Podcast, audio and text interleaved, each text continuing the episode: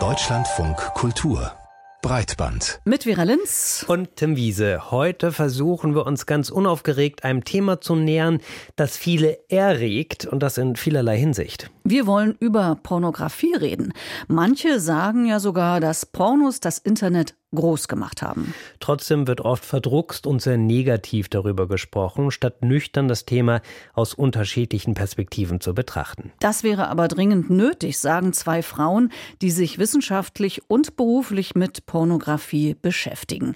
Warum sie einen anderen Diskurs fordern, das hören Sie heute hier in dieser Breitbandausgabe. Und außerdem schauen wir nach England. Dort ist Gesichtserkennung sogar in Kneipen mittlerweile nichts Besonderes. Später wird uns unsere England-Korrespondentin einen kleinen Eindruck geben. Jetzt geht es aber erstmal um Pornografie. Es ist nicht schwierig, entsprechende Angebote im Netz zu finden. Merkwürdig ist allerdings die Kommunikation darüber. Das Thema polarisiert, wird nicht oder oft nur sehr effekthascherisch in den Medien besprochen.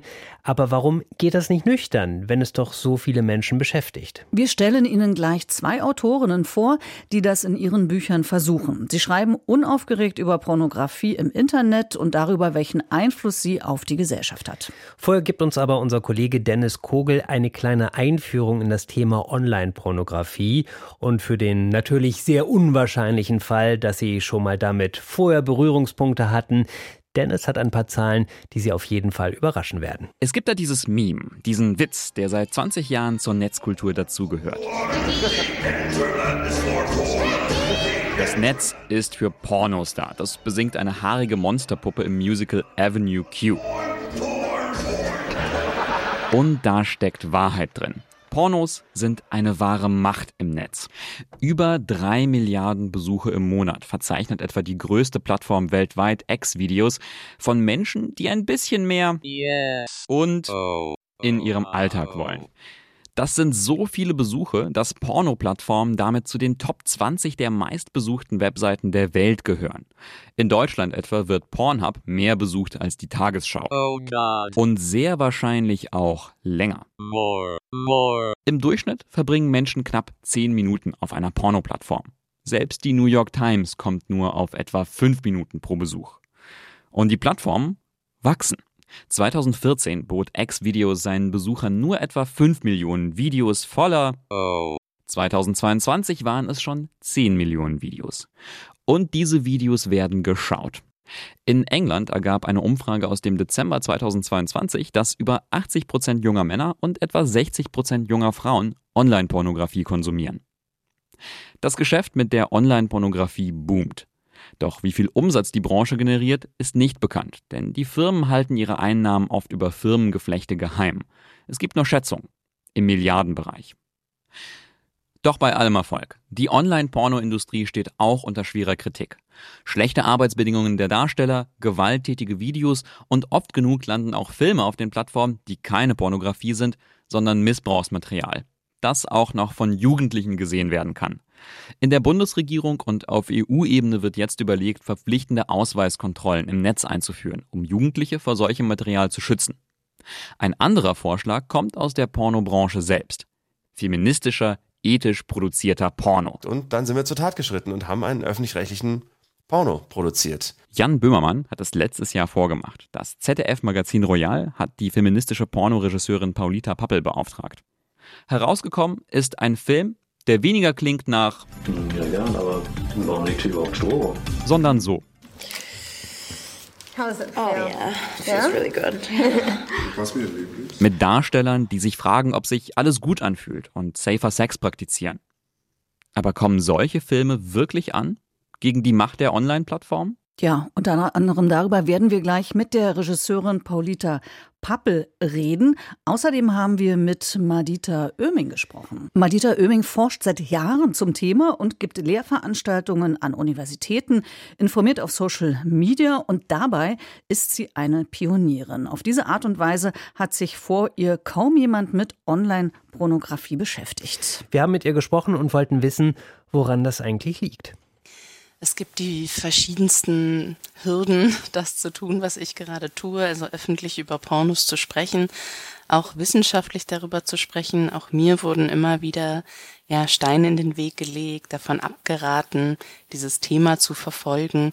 Also es gab vor mir natürlich Menschen, die sich damit wissenschaftlich auch in Deutschland beschäftigt haben, aber sie haben nicht unbedingt dieses Gehör dafür bekommen, weil dann natürlich auch im öffentlichen Sprechen darüber der Gegenwind bis hin zum digitalen Hass, Anfeindungen.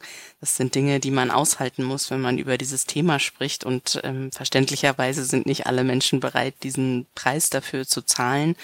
Und natürlich auch immer ein Stück weit irgendwie als Privatperson damit drin zu stecken, sich auch im eigenen Umfeld immer wieder mit diesem Thema, mit der Skepsis auseinanderzusetzen und da permanent irgendwie anzuecken. Es ist schon anstrengend. Das heißt, über Pornos wird tatsächlich sehr wenig und wenn dann meistens schlecht gesprochen und wenn Sie drüber sprechen, bekommen Sie Anfeindungen. Welche Erklärung gibt es dafür? Was wird Ihnen denn da vorgeworfen? Das ist ganz unterschiedlich. Also ähm, ich sag mal, ein Lager, aus dem ich sehr viel Anfeindungen und Hass abbekomme, sind eher rechtskonservative Gruppen. Ähm, die sind deswegen anti-Porno positioniert, weil sie an einem, ja, konservativen alten Wertekorsett festhalten und Porno da gewissermaßen tatsächlich auch eine subversive Kraft darstellt. Also so wie sie gegen Gendern sind, äh, gegen Rechte für queere Menschen sind, gegen mehr Diversität sind äh, sind sie dann auch dagegen, weil es natürlich eine Ausdrucksform ist, in der viele Stimmen auch ähm, Platz finden und in der, sage ich jetzt mal, die Kernfamilie nicht geschützt wird oder die Idee von Sex wird ausschließlich mit einem anderen Menschen in einer heterosexuellen Partnerschaft gelebt, so wie sich das viele konservative Menschen wünschen. Und ein anderes Lager ist aber auch das sogenannte radikal-feministische, also eine feministische Strömung, die Anti-Sex-Arbeit ist, die in Porno grundsätzlich Gewalt gegen Frauen sieht und in mir deswegen dann auch eine, eine Verräterin und eine Profiteurin des Patriarchats. Also in diese Richtung geht das häufig. Was ist denn dann Ihr Argument? Also warum sind Sie dafür, dass mehr über Pornografie gesprochen wird? Also erstmal das Sprechen über Porno ist ja gar nicht positiv oder negativ. Also ich finde es interessant, dass ich auch so häufig gefragt werde, sind Sie jetzt pro oder anti-Porno? Ich denke, das würde man doch eine Literaturwissenschaftlerin auch nicht fragen, ob sie pro oder anti-Literatur ist. Also man ist ständig in dieser Positionierung, anstatt auf der Analyseebene bleiben zu können und auch erstmal zu schauen, was ist das eigentlich? Was machen wir mit Pornos? Was machen Pornos mit uns? Wie ist der Forschungsstand? Es ist so ein diverser Markt und wir sprechen darüber so unterkomplex und ähm, deswegen im Dialog liegt ja überhaupt erstmal das Überwinden der Scham, des Stigmas und darin sehe ich eben ja ein, ein Herd für sehr viele der Probleme, die es dann tatsächlich gibt. Pornos haben ja tatsächlich aus meiner Sicht zumindest äh, auch ein schlechtes Image, weil man sagt, es ist halt die Reduzierung auf den Sex oder es sind oft alte Rollenklischees, die da ähm, gelebt werden. Wie divers ist denn die Szene? Gibt es auch, sag mal in Anführung, gute Pornos oder Pornos, äh, die man empfehlen kann zu sehen? Also von der Formulierung gute Pornos nehme ich immer so ein bisschen Abstand, weil das für mich so subjektiv ist. Also ein guter Porno ist ein Porno, der mich erregt und das liegt natürlich dann im Auge der BetrachterInnen.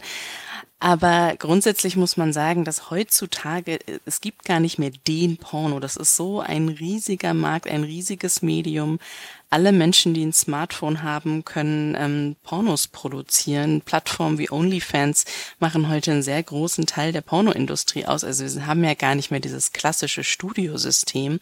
Und gerade in diesen Amateurbereichen oder Profi-Amateurbereichen finden sich dann natürlich auch sehr diverse Inhalte, weil sehr verschiedene Menschen mit verschiedenen Körpern, verschiedenen Sexualitäten sich zeigen und dort auch gesucht und gefunden werden.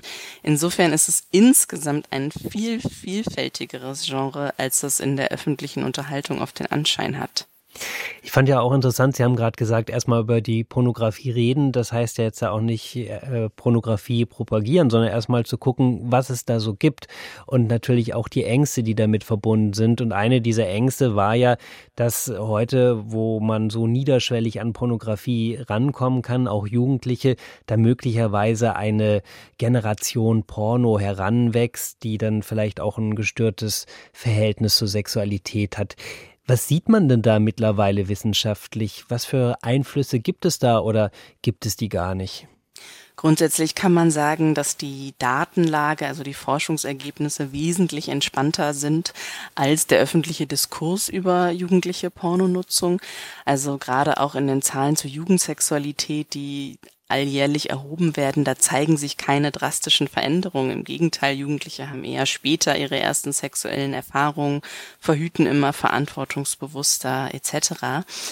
Grundsätzlich sehe ich schon einen Handlungsbedarf insofern, dass Jugendliche früh mit Pornos in Kontakt kommen, oft auch ungewollt, weil ihnen das jemand zum Beispiel ungefragt zuschickt und wir sie nicht darauf vorbereiten und nicht dabei begleiten. Also ich sehe eine Leerstelle darin, dass wir Pornokompetenz vermitteln müssen und vor allen Dingen eben sexuelle Bildung an Jugendliche vermitteln, damit sie die nicht aus Pornos schöpfen müssen. Denn Pornos sind natürlich nicht dazu gemacht, um uns zu erklären, wie Sex geht. Das sind Actionfilme und keine Dokumentationen. Genau, Pornokompetenzförderung ist ein Schlagwort Ihrer Arbeit, also Aufklärungsarbeit an Schulen. Können Sie sich vorstellen, heißt das äh, Pornos in Schulen schauen?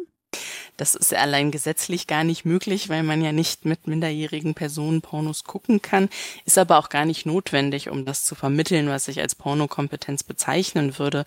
Darin geht es vor allen Dingen darum, um eine, ja, eine gattungsspezifische Medienkompetenz, also zu verstehen, das ist ein Medium, das ist Fiktion, das ist gemacht und dementsprechend die Unterschiede zwischen Pornosex und dem Sex, den Jugendliche selbst haben oder haben werden, zu verstehen. Also je größer das Bewusstsein für die Fiktionalität von Pornos, desto kleiner ist die Möglichkeit, da negative Effekte wie zum Beispiel Performance-Druck oder ähnliches äh, bei den Jugendlichen aufzubauen und gleichzeitig eben deutlich zu machen, Dinge wie zum Beispiel Safer Sex oder Konsenspraktiken sind nicht im Porno zu sehen und gehören trotzdem in eine gesunde, einvernehmliche Sexualität hinein das kann ja auch ganz unaufgeregt funktionieren. Ne? Also ich erinnere mich an eine eigene Biologielehrerin, die ich hatte in der neunten Klasse war das, glaube ich, wo dann eben auch Sexualkunde, so hat man das damals noch genannt, auf dem Lehrplan stand und die dann gesagt hat,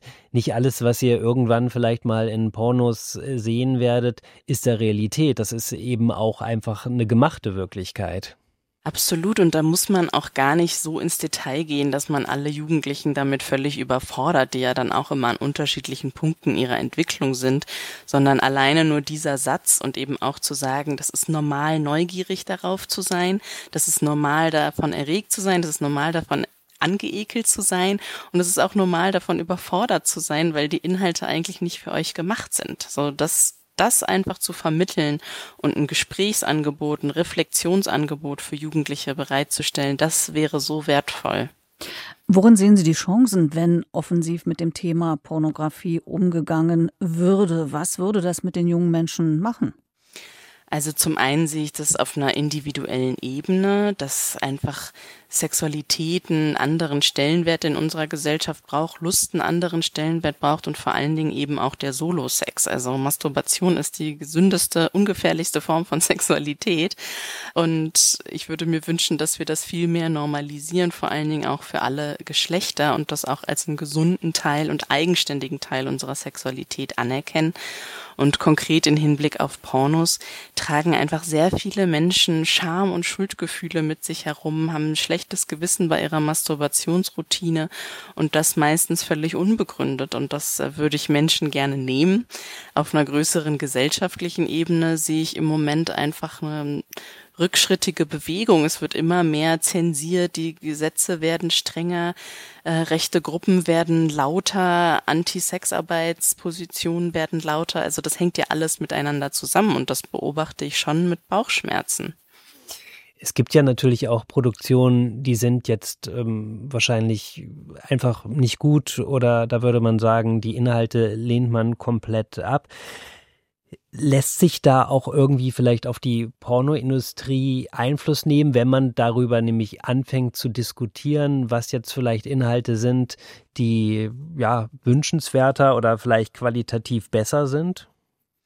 Absolut. Also wenn wir die ganze Branche einfach nur verteufeln, dann können wir gar nicht unterscheiden zwischen, sag ich mal, guten Playern und schlechten Playern dieser Industrie. Und ein ganz wichtiger Aspekt davon ist auch für Pornos zu bezahlen. Also es ist ein guter Schritt, um die Industrie zu verbessern, um sicherer zu sein, dass die Inhalte, die ich sehe, auch wirklich einvernehmlich veröffentlicht worden sind im Vergleich zu kostenlosen Tube-Sites, wo ich gar nicht weiß, wer eigentlich irgendwas hochgeladen hat. Aber um bereit zu sein, für Pornos zu bezahlen, brauchen wir auch erstmal eine gesellschaftliche Unterhaltung, in der Pornos einen gewissen Wert haben und wir uns auch nicht dafür schämen. Denn wenn ich permanent Panik habe, dass das irgendwo auf meiner Kreditkartenabrechnung auftaucht oder ich vielleicht in meiner Partnerschaft das äh, geheim mache, äh, dann wird das nicht passieren. Und deswegen gehört auch da für mich Scham abbauen, Stigma abbauen ins Zentrum, damit wir dafür bezahlen und damit die Industrie verbessern können sagt Madita Oeming. Ihr Buch Porno, eine unverschämte Analyse bietet schon mal eine Grundlage, um unaufgeregt über das Thema zu sprechen.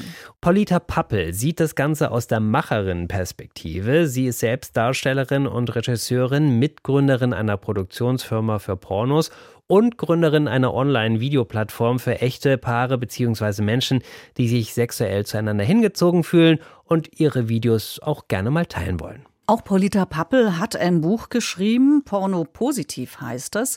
Und wir haben mit ihr gesprochen. Und als erstes haben wir sie gefragt, was aus ihrer Sicht ethische Pornografie ist, denn das ist ein Begriff, der in der Diskussion immer wieder auftaucht. Ethische Pornografie ist ja nichts anderes als ein Marketingbegriff.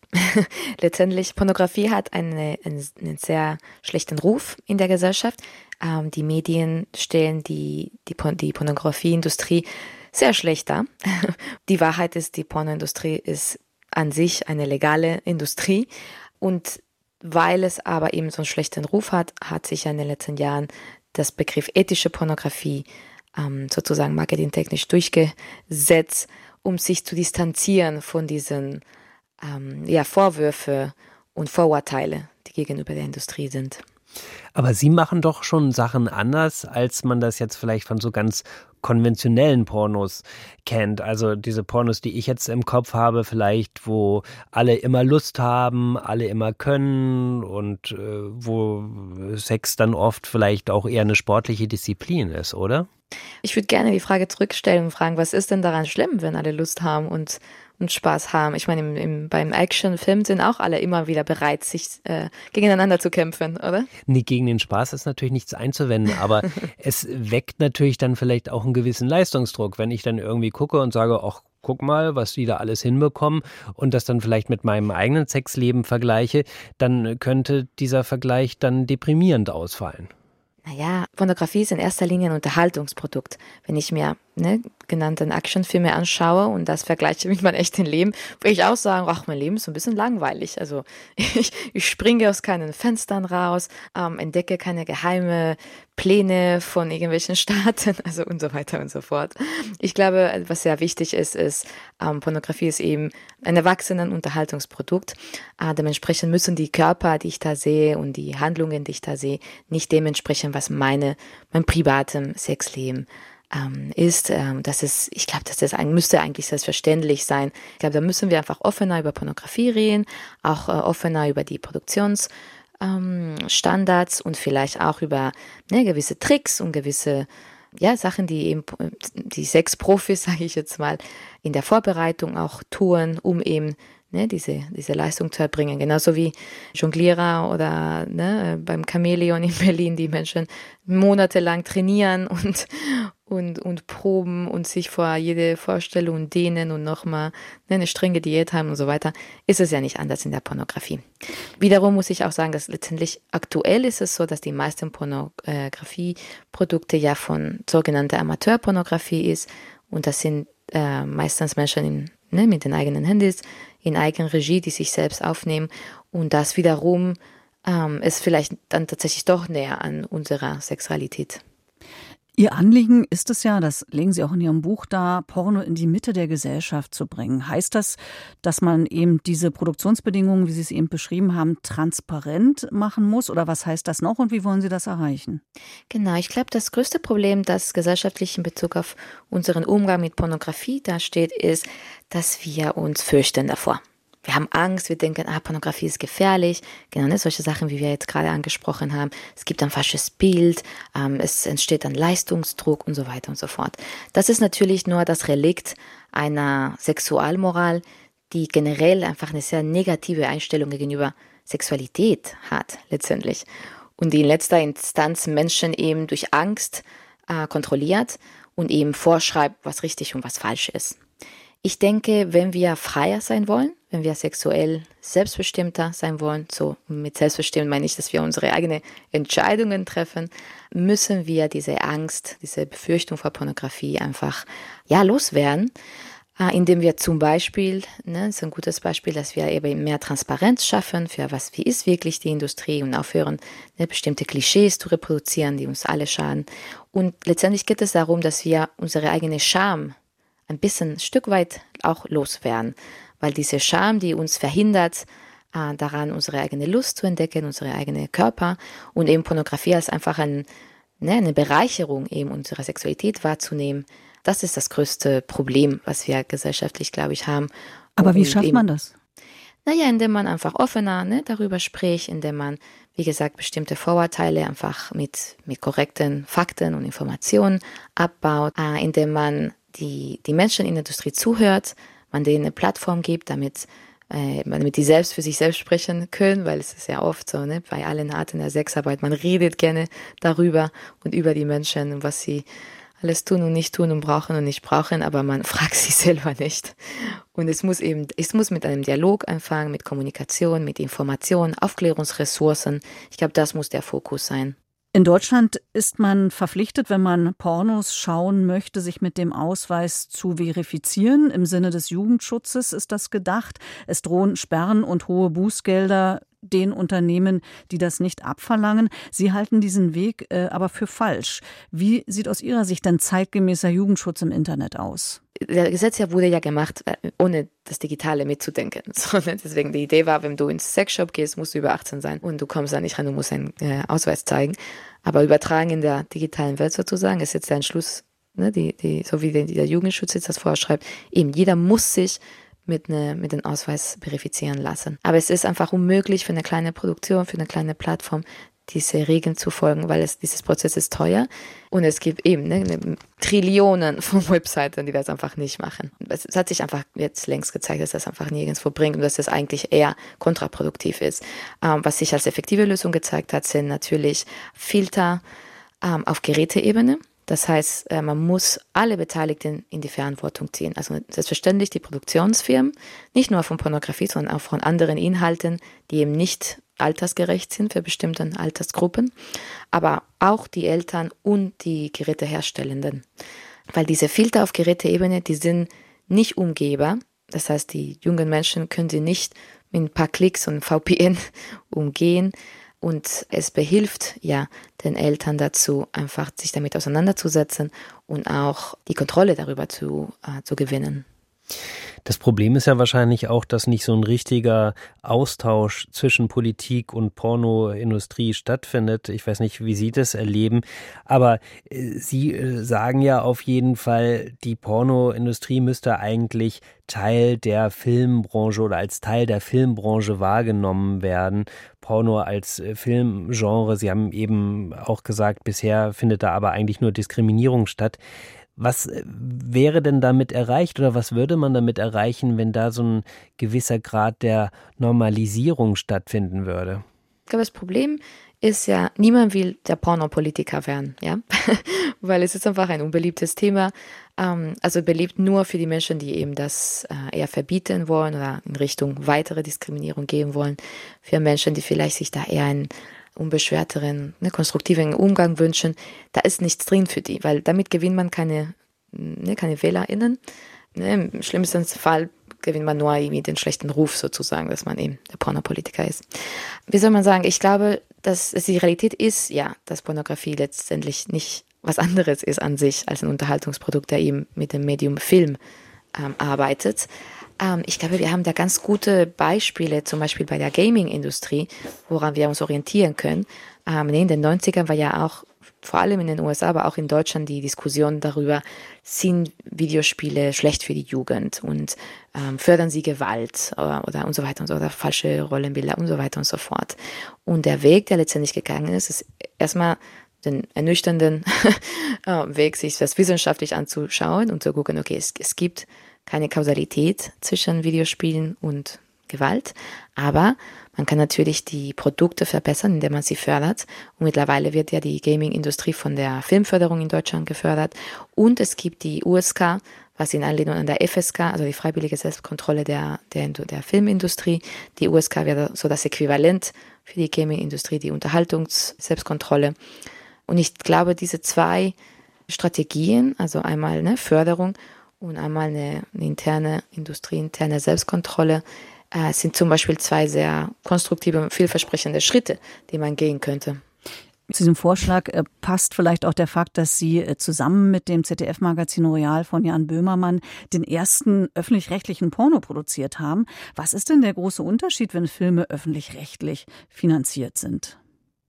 Ja, das war wirklich ganz schön und echt eine, eine mutige Aktion von, vom Magazin Royal, muss ich sagen. Ich habe mich sehr, sehr gefreut, dass wir äh, das gewagt haben, ähm, um eben diesen Beweis zu liefern. Der Unterschied besteht daran, dass aktuell müssen, muss ja ne, Pornografie sich in dem internationalen freien Markt behaupten, sage ich jetzt mal, wenn man ein wirtschaftlich tragbares Produkt machen will. Wenn wir ein Produkt haben, was schon gefördert ist, was äh, finanziert ist, dann müssen wir nicht uns Gedanken machen, okay, wie wird das sich verkaufen und wie schaffe ich den, ne, den höchsten Profit, sondern wir können auch andere ne, andere Motivation, eine andere Absicht, andere Team ins Zentrum rücken. Bei dem Magazin Royal Porno zum Beispiel haben wir ja gesagt, okay, wir wollen uns mit dem Thema Safer Sex auseinandersetzen. Wir wollen eben ne, Sexualaufklärung ähm, machen, aber nicht mit dem gehobenen Zeigefinger. So, jetzt zeigen wir euch, wie man ein Kondom über einen Penis stülpt, sondern wir haben gesagt, wir wollen das integrieren in einer Szene, die trotz Aufklärung, sage ich jetzt mal, trotzdem sexy ist, trotzdem erregend sein kann, lustvoll, lustbejahend. Ich finde das Ergebnis, also muss man nicht mögen, aber zeugt davon, von, von dem Potenzial, was Pornografie eigentlich hat. Würden Sie sagen, das hat dann auch so viel Potenzial, dass man das äh, zum Beispiel auch dann an Schulen als Unterrichtsmaterial zeigen könnte, um ein bisschen darüber aufzuklären, was äh, Pornografie ist, wie das gemacht wird, was das sein kann? Es ist eine sehr schwierige Frage, weil ich mich natürlich davon abhängig, wie ich diese Frage beantworte, strafbar machen könnte. Und das ist genau ein sehr wichtiges Thema. Aktuell das Pornografiestrafrecht schafft eine Atmosphäre oder eine Realität in Deutschland, wo Menschen, die die aufklären wollen, ne, wo Menschen, die das Beste für die jungen Heranwachsenden wollen, sich in einem grauen Bereich befinden, weil sie eventuell, also wenn ich jetzt sagen würde, ja, ich glaube, es sollte ne, explizite Inhalte geben für Jugendlichen ab 16, die ihnen äh, ne, das die richtige Materialien in die Hand gibt, um ihre eigene Sexualität auf gesunde Art und Weise zu entwickeln und so weiter, ne, könnte man sagen, ich werbe hier für Pornografie und in letzter Instanz ist das mit einer Freiheitsstrafe von bis einem Jahr äh, ne, in Gefahr. So. Und das zeigt, dass das Jugendschutz aktuell und das Pornografiestrafrecht aktuell, obwohl es vermeintlich eigentlich Jugend schützen möchte, letztendlich das genau den Gegenteil macht, nämlich zu verhindern, dass die Jugend Zugang hat zu äh, altersgerechte, zeitgemäße Aufklärungsressourcen. Vorschläge von Paulita Pappel für einen zeitgemäßen Jugendschutz mit Blick auf Pornografie. Videoüberwachung ist in Großbritannien gang und gäbe. In Europa ist das Land diesbezüglich Vorreiter. Schätzungen zufolge gibt es auf der Insel zwischen 4 und 5,9 Millionen Überwachungskameras. Bis zu einer Million befinden sich allein in London. Für besondere Aufregung sorgt in diesem Zusammenhang die britische Firma FaceWatch. Das Unternehmen bietet Kameras an, mit denen Supermärkte, Shops oder Bars ihre Kundinnen und Kunden filmen und die Bilder dann mit einer Datenbank abgleichen können. Für schlappe 290 Euro im Monatsabo. Die Idee dahinter ist, wenn einem jemand auffällig erscheint, könnte man denken, na, vielleicht hat er woanders schon mal was gestohlen oder so und man kann dann die Bilder von dieser Person nehmen und abgleichen in einer Datenbank. Kriminellenjagd per Crowdsourcing sozusagen. Das klingt schon so ein bisschen nach Datenschutzhorror und Selbstjustiz ist aber in Großbritannien gesetzlich erlaubt. Ist das jetzt Orwells Albtraum? Darüber haben wir mit unserer Korrespondentin Christine Heuer gesprochen. Die lebt in London und ja, originelle Randnotiz kann man sagen, der Gründer von Facewatch, das ist Simon Gordon, Besitzer einer ziemlich bekannten Weinbar in London und da schaut Christine Heuer auch gerne mal vorbei. Ja, da gehe ich manchmal auch ganz gerne hin. Äh, Gordons Wine Bar ist die älteste in London und die ist ganz besonders, weil sie in einem viktorianischen Kellergewölbe liegt. Das ist also schon mal sehr speziell. Und hier ist Simon Gordon auch auf die Idee zur Facewatch gekommen. Er hat sich nämlich äh, zu Beginn über die vielen Taschendiebstähle in seiner Bar geärgert und dann hat er angefangen, mit einem Kamerasystem zu arbeiten und daraus ist dann ein paar Jahre später Facewatch geworden. Aber wusstest du denn, als du dorthin gegangen bist, ähm, dass dort Gesichtserkennung eingesetzt wird, beziehungsweise dass der Besitzer der Gründer von Facewatch ist? Beides nicht. Ich hatte keine Ahnung, bis ich mich für Breitband jetzt etwas intensiver mit dem Thema beschäftigt habe. Es ist natürlich so, äh, dass Institutionen, die Facewatch nutzen, das ausweisen müssen, also mit einem Sticker am Eingang. Den gibt es bestimmt auch in Gordons Weinbar, aber wer guckt sich das schon so genau an? Also ich habe das bisher nicht getan, aber beim nächsten Besuch werde ich mal drauf achten. Und man muss sagen, das gibt es mittlerweile seit 2010, ist mittlerweile sehr gewachsen. Wie viele Geschäfte setzen das ein? Gibt es da einen Überblick? Es sollen äh, in England fast 400 Geschäfte und Supermärkte sein. Sports Direct, einer der größten Sportanbieter hier, ist zum Beispiel Kunde von FaceWatch. Spar und Coop machen mit. Auch ein Gefängnis in Nordostengland hat das System getestet, um Drogendealer zu erwischen.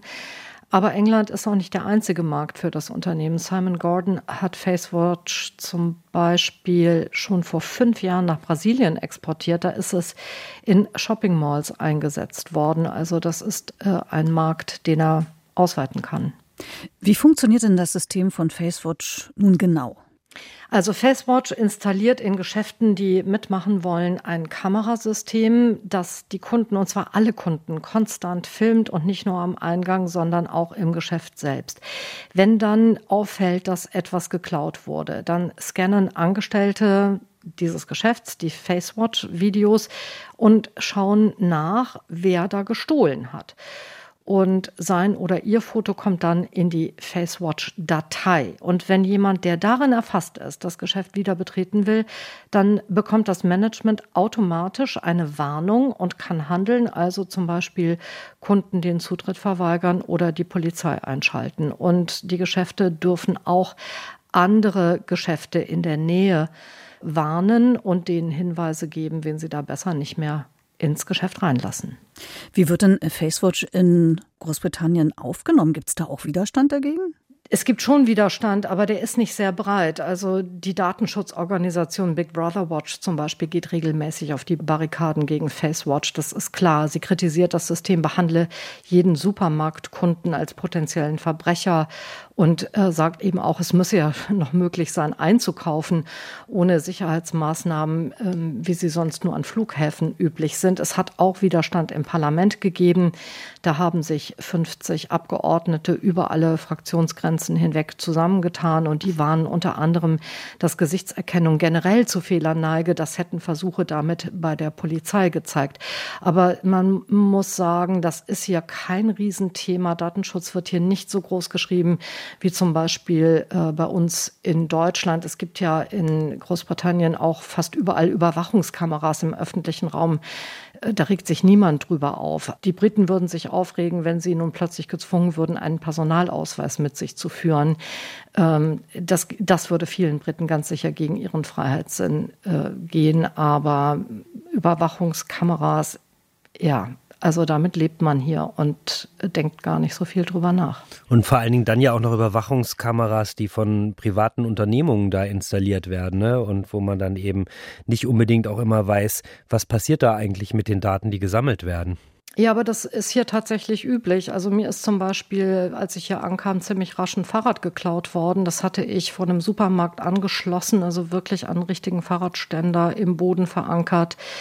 Ähm, und da lief auch eine, da lief eine CCTV-Kamera äh, und war genau auf diese Stelle gerichtet, wo mein Fahrrad stand. Das wurde trotzdem geklaut und die Polizei hat dann später gesagt, äh, sie habe gar keinen Zugriff auf die, diese Kameradaten, weil die nämlich dem Supermarkt gehören. Das wäre nämlich äh, noch unsere Frage gewesen. Sprechen denn wenigstens die Statistiken für diesen Einsatz? Also gibt es weniger Ladendiebstähle in Geschäften mit Facewatch und ist London sicherer geworden durch die Kameraüberwachung? Also es gibt für FaceWatch keine unabhängigen Statistiken. Simon Gordon sagt, das System sei fast 100 Prozent fehlerfrei. Kunden von FaceWatch wie der Besitzer von Sports Direct äh, sagen, dass es mit dem System äh, signifikant weniger Diebstähle in ihren Filialen gebe. Simon Gordon selbst behauptet, FaceWatch äh, sorge dafür, dass in seiner Weinbar so gut wie nicht mehr geklaut werde. Das kann man jetzt glauben oder auch nicht glauben, aber wie gesagt, unabhängige Daten haben wir da nicht. Gibt es weniger Kriminalität und Kleinkriminalität in England? Nein. Im Gegenteil, äh, die Zahl der Ladendiebstähle ist in den letzten Jahren insgesamt sehr stark gestiegen. Das liegt an der Inflation, die viele Briten in Not gestürzt hat. Äh, und es liegt vielleicht auch ein bisschen an der Polizei, die bei kleineren Delikten, jedenfalls in London, nicht sehr beherzt zugreift. Das allgemeine Gefühl hier ist, wenn du bestohlen wirst äh, und es ist nicht gleich eine Yacht, dann hast du kaum eine Chance, dass der Dieb gesucht oder gar gefunden wird. Massenhafte Videoüberwachung mit zweifelhafter Wirkung in Großbritannien im Mittelpunkt die Firma FaceWatch. Unsere UK-Korrespondentin Christine Heuer war das. Vielen Dank für das Gespräch. Und das war auch schon unsere Breitbandausgabe für heute. Wir sind übrigens sehr interessiert an Ihren und euren Gedanken zu Themen rund um Tech und Medien und natürlich auch äh, zu den Themen, die wir heute besprochen haben. Schreiben Sie uns sehr gerne. Unsere Adresse ist breitband.deutschlandfunkkultur.de. Ja, und die Redaktion dieser Ausgabe hatte Jochen Dreier. Vielen Dank, Jochen. Ja, vielen Dank. Und wir sind Vera Linz und Tim Wiese. Bis zum nächsten Mal. Tschüss.